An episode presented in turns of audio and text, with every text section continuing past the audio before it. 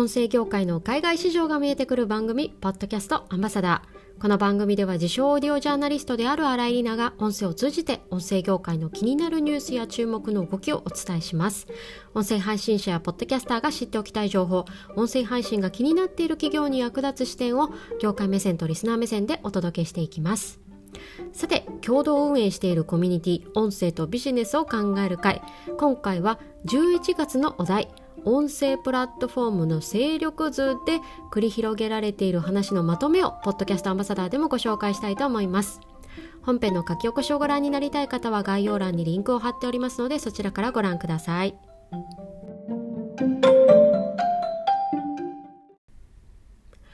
さて今回はコミュニティ音声とビジネスを考える会の中で今月どのようなディスカッションが進んだのかまとめの一部をご紹介したいと思うんですが2021年11月のお題は、音声プラットフォームの勢力図でした。実はですね、2021年の秋、国内の音声業界でいろんな音声プラットフォームの統廃合が進みました。そこで今回はそれをテーマに、配信者目線でどのプラットフォームをよく使うのか、そしてリスナー目線でどこに聞きに行くのか、そんな視点で前半はディスカッションが進んでいきました。で、後半はですね、ビジネス視点でディスカッションは進んでいきます。えー、まずは現段階でビジネスに音声を利用する際に適していそうなジャンルというのがそれぞれプラットフォームごとにあるのかといった点ですね。えー、ここではこんな質問を皆さんに投げかけてみました。所属する会社で音声配信するならどこで配信しますか？まあ、それこそですね、ポッドキャストも実は Apple と Spotify では聞かれている番組のランキングもちょっと違っていたり、あとは音声配信プラットフォーム、各社特徴があってですね、向いてるジャンルなんかもありますよね。まあ、プラットフォームで言えば、例えば、ボイシーはニュース系が強そうかな。ラジオトークはお笑い芸人が集まっている感じ。そして、スタンド FM はスポーツ系。まあ、こんなイメージです。まあ、これらを前提として、じゃあ、自分の会社に稟議を立てるならどこか。まあ、このコミュニティ内で複数出てきた答え、実はですね、プラットフォームどれも、アップル上でのポッドキャスト配信を選ばれてました。その大きな理由は2つ。聞かれやすさと無料であることです。まあ、アップルはそれこそ、ポッドキャストが広まった最初の土台ですよね。まあ、皆さん、ポッドキャストといえばアップルという方も多いかもしれません。まあ、そして何といっても無料であること。これもですね、会社で稟議を通すとなると、経費として関わってくるので、そこをどうするのかという問題が出てきます。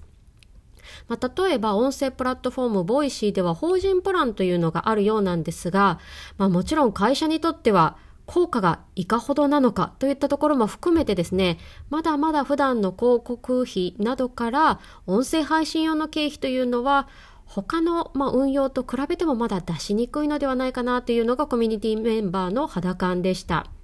ただ、コミュニティメンバーのお一人、普段スポーツ業界で働かれている方からはですね、スポーツ系の番組や取り組みも多いスタンド FM ならうちの会社と相性がいいかもといったような、まあ、業界やジャンルによっての相性というのも可能性としてお話をされていました。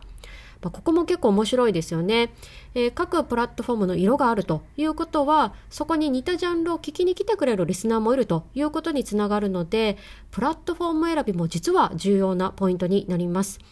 まあ、スポーツに興味がある人が全然いないプラットフォームでですね、いくら質が高いコンテンツを出しても当たらないですよね。逆に、コンテンツを作ることでリスナーを引っ張ってくるということもあるんでしょうが、そこには、例えば、まあ、引きになる人物だったり、えー、スポーツ選手なんかが必要になってくると。こうなると、例えば私も含めて一般人が配信するコンテンツと会社が配信するコンテンツで選ぶプラットフォームの戦略も違ってきそうです。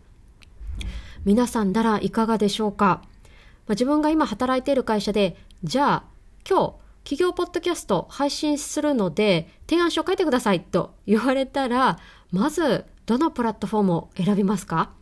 えー、個人配信と違うビジネス視点だからこそまた違った意見がいろいろ出てきそうです。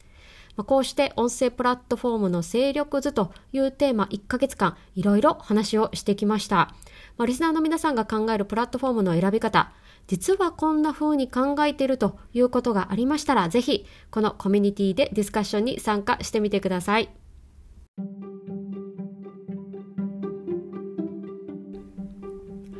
さて今回はコミュニティ音声とビジネスを考える会の中で1ヶ月間ディスカッションを進めてきたお題音声プラットフォームの勢力図まとめの一部をご紹介しました。結構インパクトのあるテーマだったんですが、まあ、こうしてですね個人発信視点会社視点と、まあ、こう視点を変えてみるとまた普段と違う意見が交換できたように思います。ぜひリスナーの皆さんのご意見書き起こし配信をしているノートのコメント欄やツイッターにてお待ちしております。さてこのコミュニティ音声とビジネスを考える会ポッドキャスト勝手に未来会議ではまだまだ発展途上のポッドキャストをビジネスに使う方法をディスカッションしながら一緒にいろんな答えを出していくコミュニティです。この放送の概要欄にもコミュニティの詳細のリンクを貼っておきますので興味を持っていただいた方はぜひ覗きに来てください。最後までお付き合いいただきありがとうございました。ポッドキャストアンバサダーの新井里奈がお送りしました。それでは次回のエピソードで。